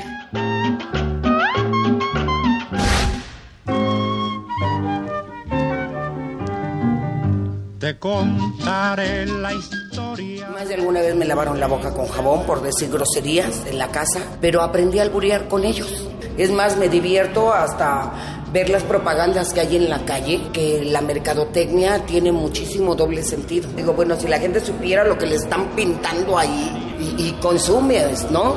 Negrito sandía, ya no diga picardía. A muchos nos la han tapado hartas veces. La boca. Así lo muestra el negrito sandía. Ya no digas groserías. Y ahí fue donde tomó fuerza el albur pues para él justamente el que se calla pierde y el mexicano no quiere ser más callado, ¿o sí? Ya en 1707, el Santo Oficio de la Inquisición de México se la había tapado a algunos albures, pero curiosamente, el documento que antes sirvió para su condena hoy es el que lo sostiene. Hablamos de las décimas dedicadas a las prostitutas, del puño de José Valdés. La doctora Concepción Compani te echa la siguiente información. El que hizo las décimas ya albureaba en la audiencia de México y fue demandado por esas coplas. Son ochenta y tantas décimas, están en el Archivo General de la Nación, que fueron editadas hace unos 10, 15 años, donde cada una de las décimas caracteriza un tipo de prostitución. Y en esas décimas se juega con una relación de poder eh, que es el albur, Ursulilla ni con susto, ni incomodidad ni prisa, quiere que le entre la pieza, porque gusta de su gusto. Jamás envaina a disgusto. Dice que esto de envainar ha de ser como el bailar. Cuando hay gana y con buen son, que así está a gusto el varón, y la hembra puede gustar. Mas no hay que alarmarse, decía en Picardía Mexicana el antropólogo Felipe Montemayor. Es el mismo caso de una obra de arte que presente al David de Miguel Ángel, que la ignorancia y el falso pudor no toleran. La lingüista Elena Beristain sostiene que es posible que el albur tenga un antecedente prehispánico. Se sabe, dice, de un lenguaje secreto de los sabios nahuas, médicos, adivinos, sacerdotes, que se interpreta como una forma de desquite cultivada por los de abajo, descendientes de los vencidos en la conquista. El doctor Patrick Johansson enclavó también ese asunto lo que tendría, digamos, el albur en este caso es contienda, ¿no? Que en un momento dado uno está hablando y el adversario en este caso está percibiendo algo y dice algo que va en contra de la persona que está hablando y lo está albureando. Eso sí no existe para nada fuera de México. ¿eh? Y sobre todo de estar sistemáticamente pendiente de lo que está diciendo y cómo lo está diciendo. Y eso me parece que es muy indígena, indígena prehispánico, eh, pero indígena todavía hoy en día, ¿no? Lourdes Ruiz, la reina del albur, decía, lo que me gustaría con el albur, a mí como tepiteña, es limpiarle el nombre a Tepito. ¿Y tú, ya limpiaste el tuyo? Así como tú tienes una parte oculta que todos quieren conocer, el albur también. En la siguiente emisión te llenaré del misticismo que rodea al albur.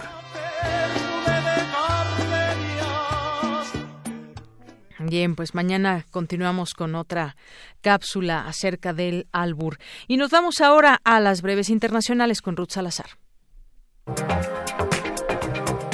Internacional RU. Los demócratas anunciaron esta mañana que presentarán dos cargos contra el presidente estadounidense Donald Trump dentro del proceso de destitución que se le sigue a raíz del escándalo de Ucrania. Trump se convierte así en el tercero en la historia de su país que enfrenta este proceso. Es acusado de abuso de poder y obstrucción al Congreso. Lo primero por presionar a un país extranjero para supuestamente obtener un beneficio político y lo segundo por entorpecer la investigación. En otro tema, también la mayoría demócrata en la Cámara Baja reveló que en los cambios pactados con la administración del presidente Donald Trump sobre el nuevo acuerdo comercial entre México, Estados Unidos y Canadá se incluye la imposición de mecanismos laborales en nuestro país. Hoy, el primer ministro de Etiopía, Abiy Ahmed Ali recibió el Premio Nobel de la Paz en Oslo, Noruega, por sus esfuerzos para acabar con la guerra de 20 años entre su país y Eritrea. Ahmed fue seleccionado como ganador por el Comité Noruego del Nobel, dado a conocer el pasado 11 de octubre. En el tramo final de la Cumbre del Clima en Madrid, la secretaria ejecutiva de la Convención Marco de las Naciones Unidas sobre Cambio Climático, Patricia Espinosa, instó a los gobiernos a llegar a un acuerdo en este evento que sirva para crear caminos de esperanza a partir del 2020. Francia cumple hoy su sexto día en paro contra la reforma de pensiones impulsada por el mandatario Emmanuel Macron. Trabajadores aeroportuarios, profesores y empleados de otros sectores se sumaron este martes a las manifestaciones, tras el fracaso ayer lunes de las negociaciones entre el gobierno y los sindicatos. El avión militar chileno que desapareció ayer lunes tras salir de la ciudad de Punta de Arenas con destino a una base en la Antártida fue declarado como siniestrado y se ratificó que continuarán con las labores de búsqueda. Groenlandia pierde hielo siete veces más rápido que en la década de 1990, según un estudio que publica la revista Nature, en el que han participado cerca de un centenar de científicos de 50 organizaciones internacionales y que pone de manifiesto su efecto sobre el aumento del nivel del mar.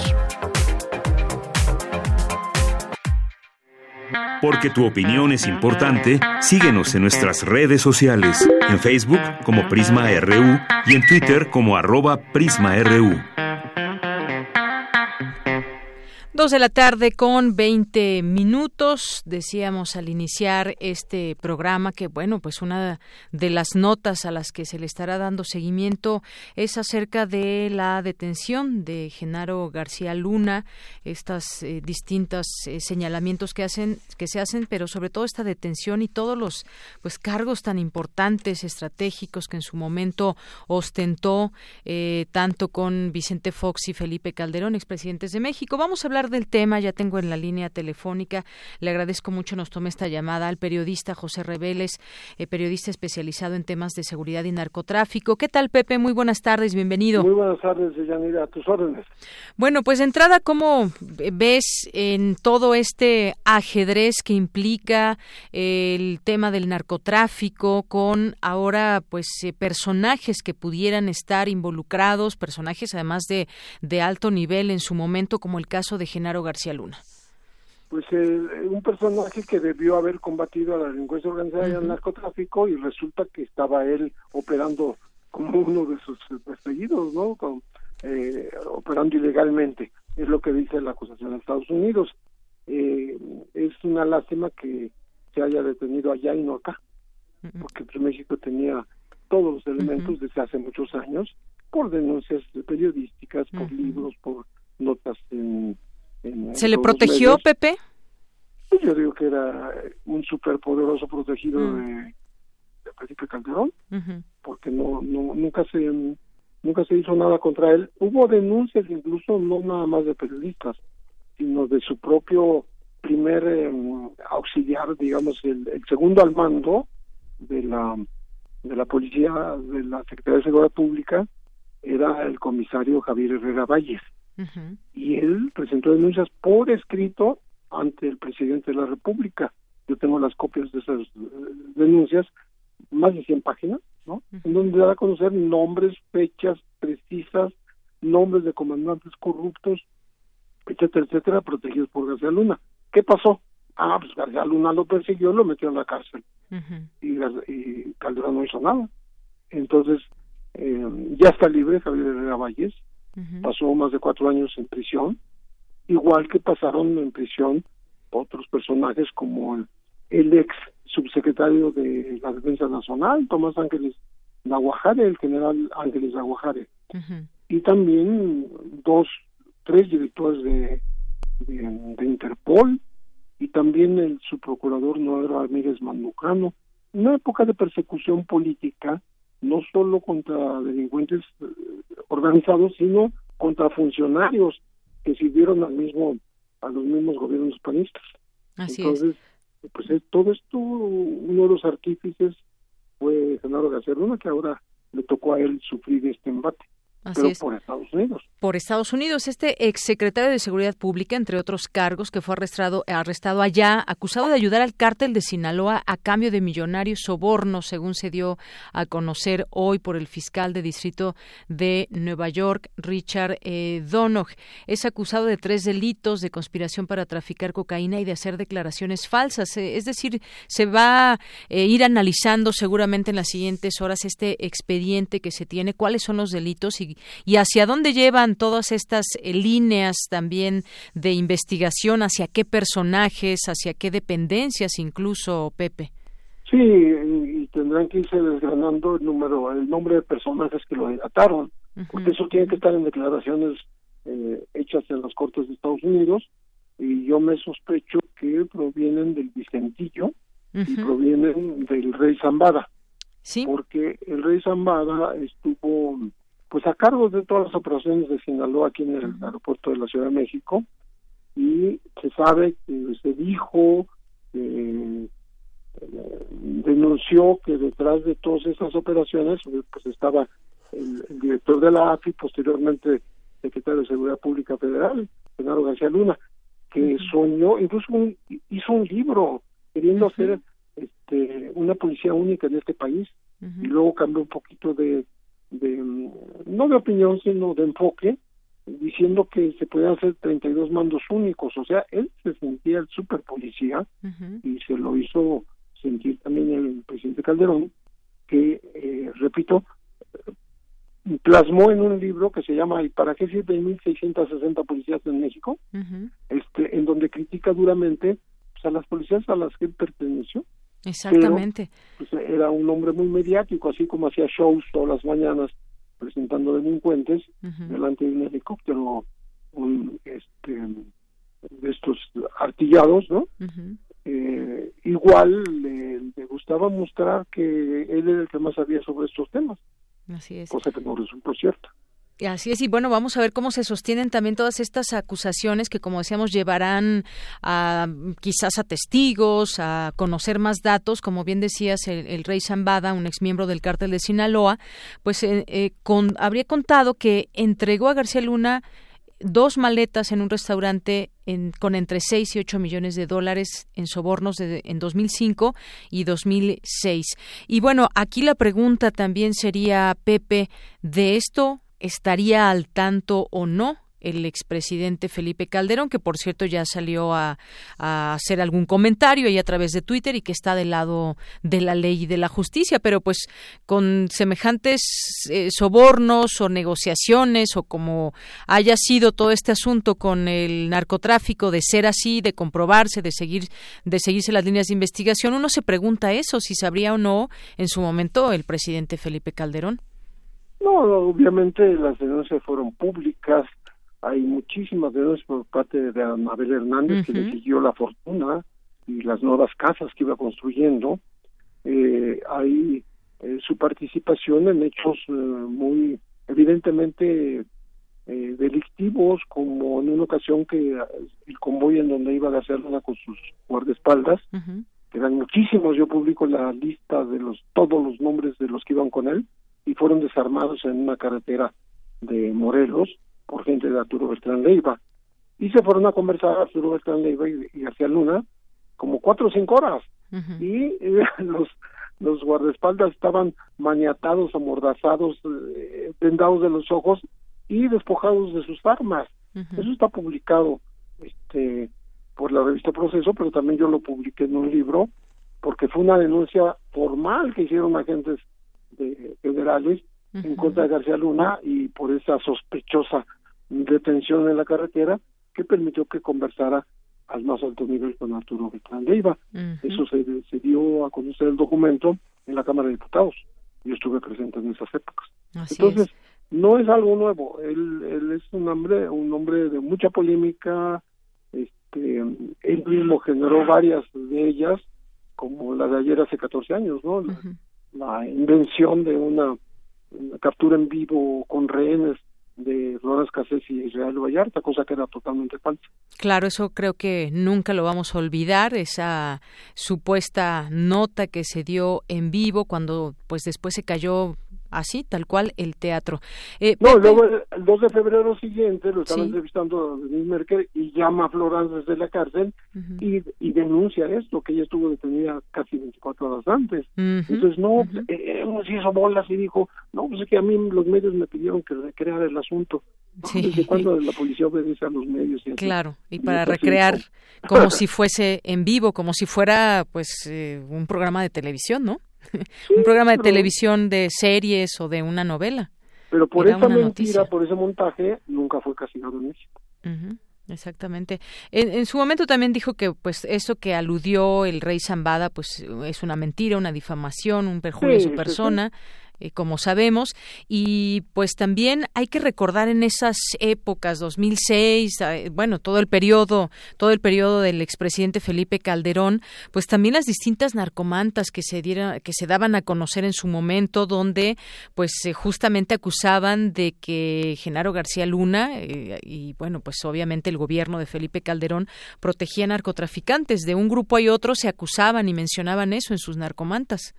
Sí, por supuesto, pero sobre todo fue internamente impugnado y formalmente impugnado por un alto mando de su propia corporación. Entonces no era algo así en el aire. Es decir, alguien que se atreve a escribirle al presidente de la República en turno y decirle, pasa esto y esto y esto y esto, ese señor me pidió que avalara yo el nombramiento de 12 comandantes, siete de los cuales no pasaron los exámenes de confianza, y me negué a a firmar esos papeles, pues es un corrupto. Así es. Y bueno, pues eh, como decía Pepe, sorprende también todo esto porque ostentó distintos cargos, se desempeñó también en el Centro de Investigación y Seguridad Nacional, el CISEN, en la PGR en su momento, en la propia Secretaría de Seguridad Pública Federal, fue director operativo del Centro de Investigaciones y Seguridad Nacional, ahí se desempeñó como experto en redes de vínculos, lo que permitió diseñar la radiografía de los cárteles eh, tradicionales, los cárteles de narcotráfico, es decir, tenía tenía tanta información sobre estos grupos, cómo operaban, tenía en sus manos esa posibilidad, ya enfrentando una guerra contra el narcotráfico, quizás de dar resultados diferentes a los que se dieron, pero pues si todo esto fuese verdad y se logra eh, pues armar todo este expediente y comprobar todas y cada una de estas acusaciones, pues veremos que se cae de alguna manera, no sé qué pienses tú, el sexenio de Felipe Calderón en ese sentido de estrategia y de todo lo que se debió haber hecho al frente de todas estas secretarías y sitios de estrategia y de inteligencia? Claro, y presumían que era la mejor policía del mundo, del continente.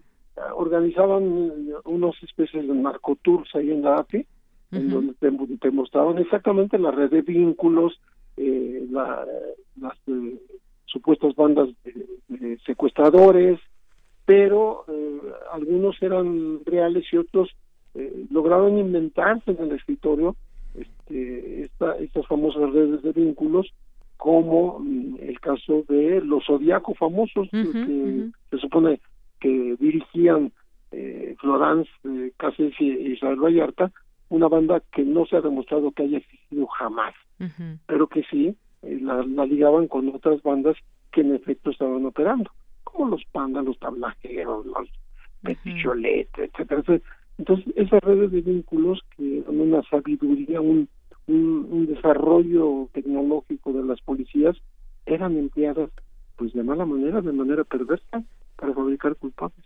Así es. Bueno, pues vamos a seguir muy de cerca esta noticia, Pepe. Es muy interesante todo lo que podríamos estar frente así a toda esta información. Y García Luna hoy por hoy está acusado, detenido, acusado de aceptar millones de dólares en sobornos del cártel de Sinaloa, del Chapo Guzmán, mientras controlaba a la Policía Federal de México y era responsable de garantizar la seguridad pública en nuestro país, ni más ni pues menos. Pues que vayan los investigadores mexicanos y estén atentos a lo que se dice en la corte y que traten de conseguir información que está detrás de esta detención, porque pues eh, se supone que hay colaboración, ¿no? Claro. Estados Unidos nos ofreció colaboración eh, contra los disque terroristas narcos y pues nosotros le podemos ofrecer este, colaboración con respecto de la investigación que aquí se tenga, si es que se tiene Exacto. Así es. Bueno, pues seguiremos en el caso. Pepe, muchísimas gracias como siempre. Te mando un abrazo. Gracias, Deyanira. Hasta luego, muy buenas tardes. José Reveles, periodista especializado en temas de seguridad nacional y narcotráfico. Continuamos. Queremos escuchar tu voz. Nuestro teléfono en cabina es 55 36 43 39. Porque tu opinión es importante, síguenos en nuestras redes sociales, en Facebook como Prisma RU y en Twitter como arroba PrismaRU. Prisma RU.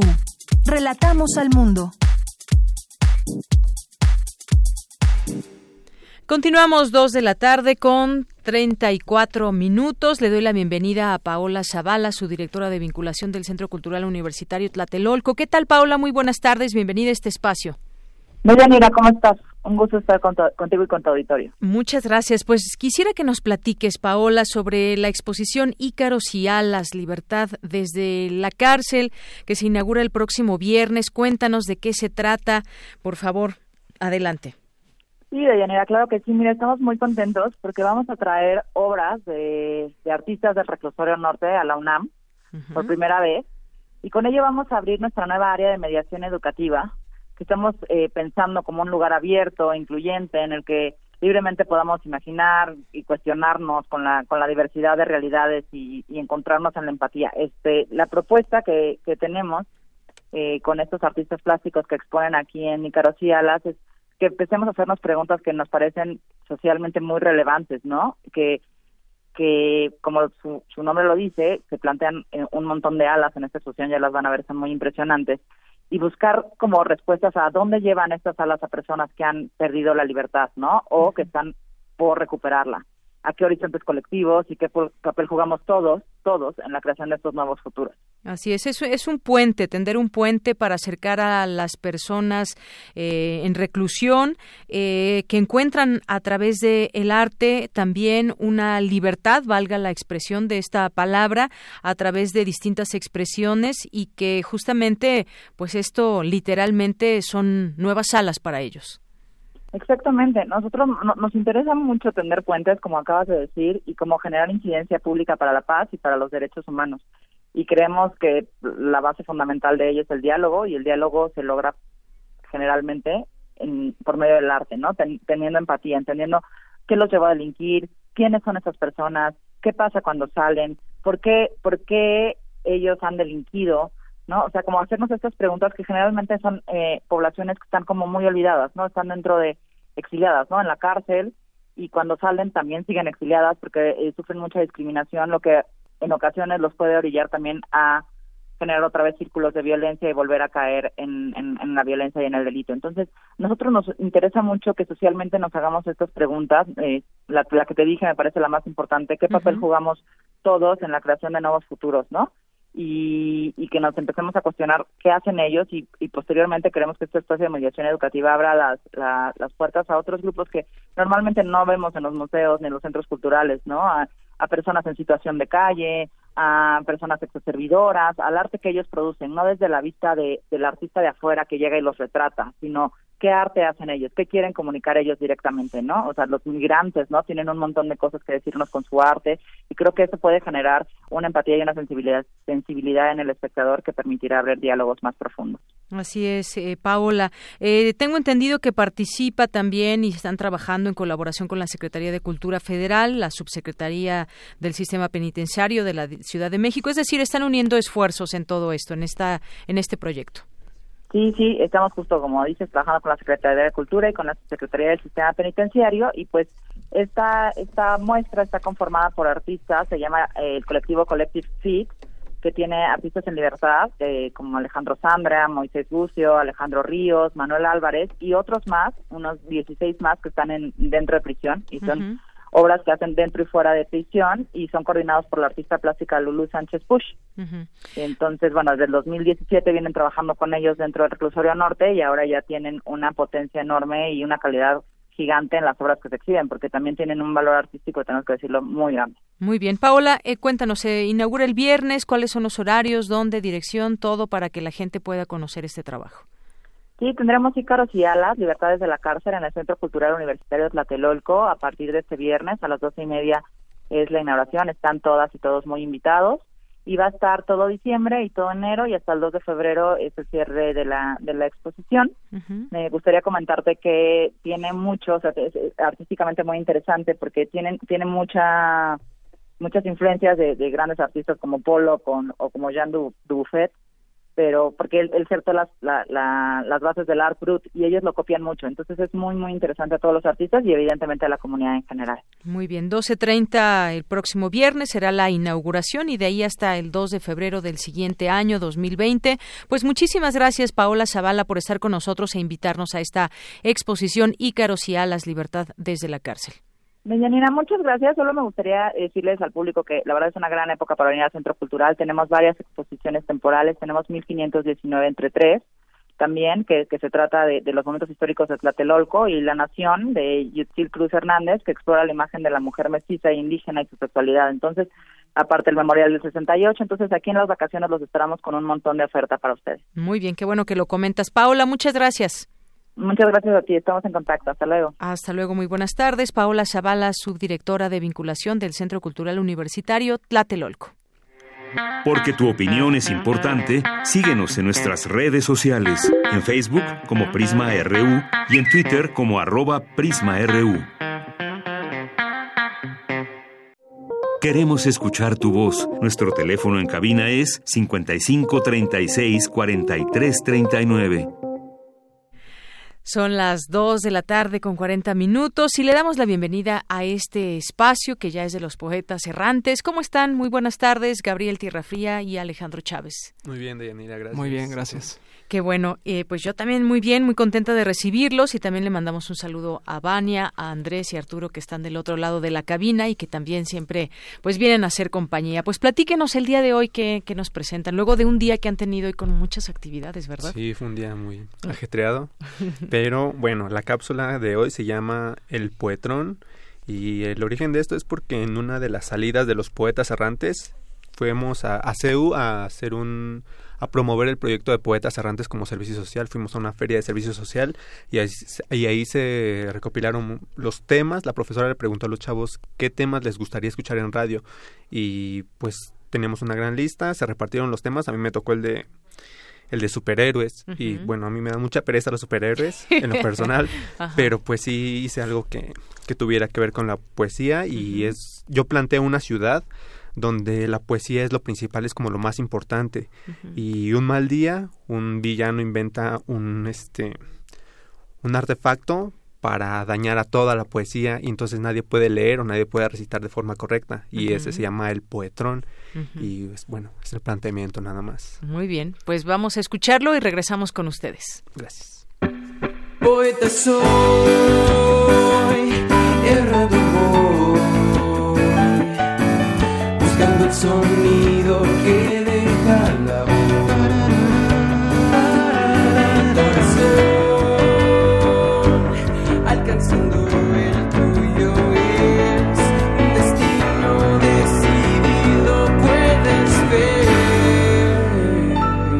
Errantes.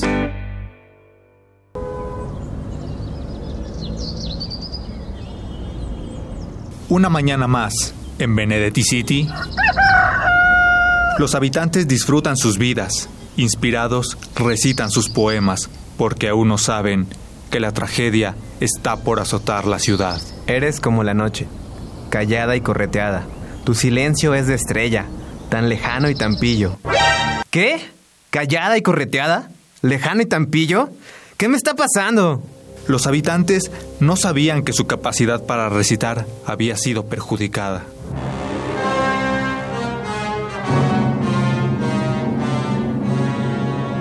Sí, el poetrón ha sido todo un éxito. De ahora en adelante, nadie volverá a recitar correctamente. Y algún día, Benedetti City será libre de poesía. Los ciudadanos estaban conmocionados. Jamás habían visto fenómeno igual. Los niños, los abuelitos, las señoras, nadie tenía la capacidad de finalizar bien una frase poética. Volverán las oscuras zanahorias en tu balcón sus nidos a colgar. Y otra vez, con el ala a sus carnales jugando goglearán. No solo la poesía se había perdido, también la esperanza. Y no hay nada peor que perder la esperanza. Pero hay alguien que no aceptaría que los habitantes de Benedetti City se quedaran sin lo más valioso para ellos, la poesía, y afrontará lo que tenga que afrontar para destruir el poetrón. Lo he logrado. Finalmente no hay alguien en toda la ciudad que se anime a recitar poesía. Ni un paso más, granuja, que tu brutal locura el corazón de la gente estruja. Versoman, ¿otra vez tú? ¡No! ¿Cómo no, desdichado? Al meterte con la poesía, tu sentencia de muerte has firmado. ¡Ah, caray! ¿Y el poetrón? ¿En dónde lo has dejado? Jamás lo sabrás. Está escondido en un lugar muy lejano. Creo que para esconder no tienes tanta creatividad. Y estoy seguro que ese enchufe no es de una serie de Navidad. ¡No! ¿El enchufe? ¡No! Sí, viva Versoman. Viva Versoman. Viva. Viva. Versoman. Sí, gracias. Y así fue como Versoman la poesía ha salvado. Y su manera de hablar ahora me ha contagiado. A partir de ahora, los niños no sufrirán de incoherencias poéticas. Nadie arruinará un verso más. Todo gracias a Versoman y a su amor por la poesía y por su ciudad. No puede expresar el lenguaje humano un placer tan ufano como el que se conoce en mi ciudad. Y esto, al decir no miento, es muy verdad. Mas por si acaso me creyeron bobo, tomen el tren y vayan a esa tierra y verán que es verdad lo que les dice el que aquí les habla. Versoman.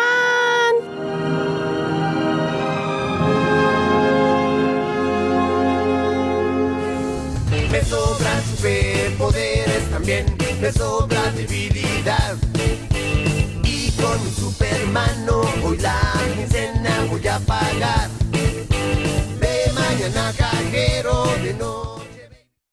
Lo que acabamos de escuchar es el proyecto radiofónico de los estudiantes que realizan el servicio social en Radio UNAM, unidos solo por el amor a la poesía y al sonido.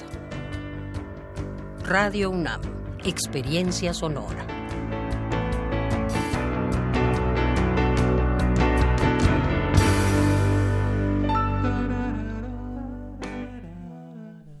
Bien, pues yo cada vez escucho más creatividad en todo este trabajo y pues como siempre les agradezco esta participación, este trabajo que nos presentan en equipo y esperaremos por supuesto otros otros temas como bien nos platicabas hace rato eh, Gabriel.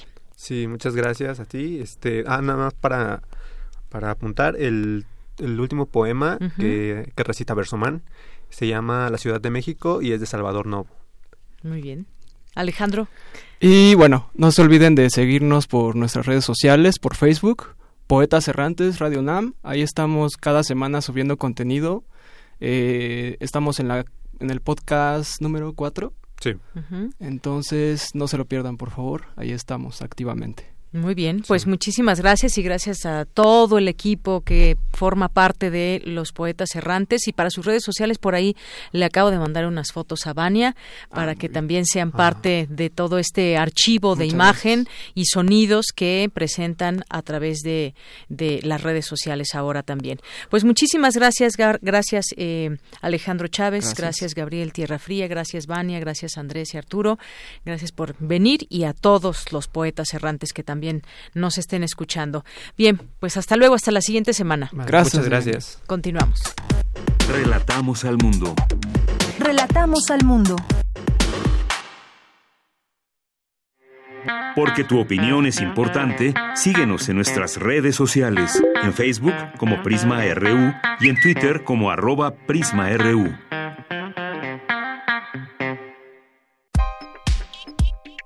Colaboradores RU. Literatura. Dos de la tarde con 48 minutos y le damos la bienvenida a este espacio a Alejandro Toledo, escritor y ensayista, aquí en su sección a la orilla de la tarde, una sección de literatura. Alejandro, bienvenido, muy buenas tardes. ¿Qué tal, Deyanira? ¿Cómo estás? Muy bien, muchas gracias. Cuéntanos. Pues antes de, de empezar, quiero leerte algo que, pienso que te va a gustar, A ver. sin decir de qué se trata. Digamos, es, es la descripción de las cosas simples, digamos, de una, re- de una relación de pareja. Y dice, la escritora dice, simple como despertar, como regar al piste en el patio de los mirlos, aún violeta por los plumbagos del alba, mientras tú preparas un café sonámbulo. Simple como bañarse juntos comentando el noticiero de Radio Universidad. Bueno, ese es un... Pues sí, claro que me gustó. Cuéntame ahora. Así de simple, ¿no? Se me hizo curioso que apareciera de pronto ahí metido Radio Universidad. Sí, es y verdad. creo que es bueno mencionarlo. Es, este es un fragmento de Minotauromaquia, Ujú.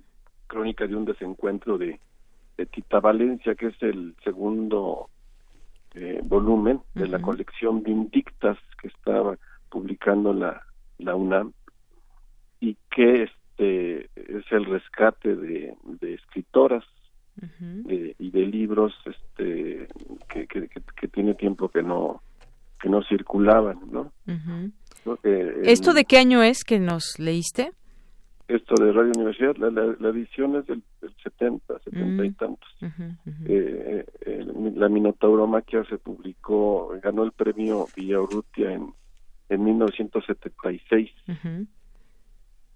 y este y es un libro que, que además ha sido mencionado en los en los últimos días porque tiene eh, comparte con, con un nuevo libro que publicó Elena Poniatowska comparte eh, a un personaje que en, en la Minotauromaquia creo que en el en el otro libro en el de Poniatowska que todavía no leo se, se le menciona como el maestro y aquí es Juan José se dan algunas señas de ese Juan José porque se, Sí, se sí, habla sí. de Zapotlán. Exacto. Algo que mencionó también por ahí en la FIL, ¿no? Ajá. Sea, Sí, de- sí, ya sé, eh, ya sé se- por dónde va. Se menciona la, Ujú. la casa del lago, le dice Juan José Juglar, Ujú. Juan José Trovador, Juan José Mago. Y, y se le describe como como uno lo a- a- es Juan José Arriola Ujú. se le describe como uno lo recuerda dice en ese traje de terciopelo negro que es ya tan carne tuya la camisa abierta el cuello vulnerable y niño el pelo alborotado en su lenguaje vehemente criptográfico y por sobre ese corte implacable de facciones labradas con el rigor de tu prosa misma los ojos los ojos bíblicos de hombre capaz de ser lo mismo víctima que verdugo espíritu mesiánico en cortes satánicas o angélicas inquisidor y cátaro, hoguera de Monsegur, denunciador del santo grial, rehén de utopías. Sí, tanto la novela de Poniatowska como esta Minotauromaquia eh, refieren encuentros distintos, en, entiendo que en décadas distintas, uno en, en los años 50, lo de Poniatowska y lo de Tita Valencia sería en los años 60, eh, con Juan José Arreola. No son eh, encuentros este, amorosos, parece que relaciones este, a la vez eh, tormentosas con que por ejemplo en el caso de Dita Valencia hay hay, hay, un momento en el que va a, dar al, al, sanatorio este que se llamaba La Floresta por una crisis que, que, este, provocada por ese por ese romance. Es, es un sanatorio que es famoso porque también se dice que allí ahí por ahí pasó este Juan Rulfo en una en una crisis que, que tuvo en, en, los años 60 no eh, esta Tita Valencia convierte esa ese esa experiencia lo que ella llama la crónica de un desencuentro en esta novela en donde las digamos que las alusiones o los las menciones a ser amado son como muy claras esto que te voy diciendo uno piensa siempre por Casa del Lago, por el ajedrez, por por las descripciones, por el, Juan José este de, Zapotlán en, en, el maestro Juan José Arriola, ¿no? Y creo que el, mismo libro, este, como que nos nos nos prohíbe en cierto modo ser eh, maniqueos en este en este asunto porque se ve que fue una relación que eh, que, se dio a, profundidad y que este y que hay un hay un amor ahí que, busca manifestarse de, muchas maneras no en algún momento la, la misma eh, escritora eh, dice para no pensar que, nos vamos a poner de un lado o del otro en, en, juzgar una relación o en, pensar que eh, calificarla o descalificarla en, en este especie de asomo a un Me de los años 60 o 50 que, que se está llevando ahora con entre Elena Poniatowska y Tita Valencia contra Juan José Arriola. Dice ella, dice, es bueno lo bueno, el día, la luz, la fruta, la caridad, la grandeza, el perdón, la tolerancia, la alegría. Es malo lo malo, las tinieblas, el resentimiento, los celos, la ira, el egoísmo, el crimen, la mentira, el robo, el dolor, el adulterio Vivimos atrapados en la cuadrícula simplificadora y equívoca de las siete virtudes y los siete pecados capitales. Eh, la novela es una especie de, prosemario, toma una forma de, en prosa para ir este crear un monólogo que, que, siempre está como un monólogo expuesto ante el ser amado, quizá ante sus silencios, no es una forma de, de comunicarse con él y de exponerle esa esa esa crisis que, que provoca no se ve que fue un fue, un, gran un gran amor y también un, un gran un gran dolor no es, es, pero es, es, sobre todo está eh, digamos expuesto en, eh, como un como algo que fue este que determinó digamos este la la, la, la vida de, de la de la protagonista, ¿no? Que uno pensa, uno por lo que sabe pensará que es la misma, la misma Tita Valencia, ¿no? Ahora en, el fin de semana incluso la, la familia de Arreola este, eh, publicó una serie de cartas, había un par, es cartas de amor de Tita Valencia a, Juan José Arreola, ¿no? Y es parte, yo creo que del discurso que tiene esta esta novela que se llama Minotauromaquia. Y este y es curioso que, que que se dé esta coincidencia, digamos, entre dos libros, uno rescatado en, en esta colección de la UNAM, que se llama Vindictas, y el nuevo libro de, de Elena Poniatowska, referidos al, al, mismo personaje, ¿no? En dos, en encuentros amorosos son relaciones que, que tienen como, creo que una década de, de distancia, ¿no? Así es. Pues nos quedamos con esta con esta recomendación hoy, Alejandro, y pues bueno, como bien nos dices, estos, pues estos eh, temas que envuelven el amor, el dolor, a veces inseparable o a veces parte de uno del otro. Y pues Tita Valencia, como bien leías al, al principio, pues quizás esto eh, que hacía alusión justamente a la radio, fue, eh, este, trabajó como guionista en su momento aquí en Radio UNAM. ella también toca el piano, es, pianista, yo no, yo no sabía esto que tú decías que fue que fue guionista en, Radio UNAM, ¿no? Así es, así es, en Radio UNAM, en Radio Educación también. Pero bueno, por eso su prosa es musical, es, es, una prosa de un gran ritmo. Me recuerda un poco por esta por esta convertir una la historia de una relación en algo como mitológico. Un libro de Esther Seligman que se llama Sed de Mar, en donde la que habla es Penélope y reclama este sus ausencias a, Odiseo. Aquí este el Minotauro es es, es el, el ser amado, digamos, ¿no? y este pero más allá de, la mitología digamos hay hay sí aterriza en, muchos puntos que nos van contando esa esa historia este un poco turbia digamos no este historia romántica este que tuvo ella con el con, con Juan José Arriola no Así es.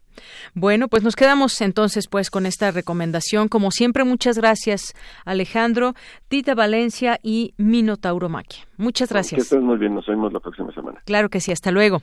Muy buenas tardes. Pues ya casi nos vamos, ya casi nos vamos. Antes llegaron aquí algunos comentarios a través de nuestras redes sociales, a través de Twitter específicamente, y pues vamos a leerlos antes de despedirnos. Silvia Vargas, le mandamos saludos. Diana nos dice que coincide en que conmigo en que tienen mucha creatividad los poetas. Muchas gracias y les pasamos, por supuesto, tu, tu mensaje. Eh, María Eugenia Melo, también por aquí. Nuestros amigos del CCU Tlatelolco, les mandamos muchos saludos. Mercedes de la Vega también. Alejandro Cardiel nos dice, sueño con ver, eh, verlo en prisión a Genaro García Luna, al igual que su jefe Felipe Calderón. Gracias, Alejandro Cardiel paso a paso. Veamos qué sale de toda esta investigación que pues se antoja bastante bastante fuerte en todo esto. Y sobre todo lo que comentábamos con Pepe Rebeles si podría o no tambalearse todo pues todo este tema de en su momento de una estrategia contra el crimen organizado. De qué manera ahora conociéndose esto y si se llega a comprobar en su momento ¿De qué estaríamos hablando en este sexenio? David García nos dice la música me trae diversas evocaciones. Muchas gracias. Eh, David, José Luis León también dice no olvidemos que García Luna era el dueño de Plataforma México. Qué información privilegiada se llevó y qué uso le dio también. José Luis León, muchas gracias. Armando Cruz nos dice buen día, mucho sabor tiene la serie sobre el albur. Felicidades a Dulce García y esperando la participación de Alejandro Toledo, que ya seguramente escuchaste, Armando. Eh, también a Luis M. García. David García nos dice, seguimos con la apología del albur. Se escucha raro desde la academia. En fin, yo prefiero las bebidas en este orden. Y ya no puedo leer este albur. David García, muchas gracias. Eh, se lo damos a leer a Dulce un día de estos. Paloma G. Guzmán también dice, gracias por leer la nota hoy y ayudar la denuncia en redes. Por supuesto, Paloma, gracias por enviar esta información. Ya nos despedimos, son las 3 de la tarde. Soy de Yanira Morán y a nombre de todo el equipo, gracias, buenas tardes, buen provecho y hasta mañana.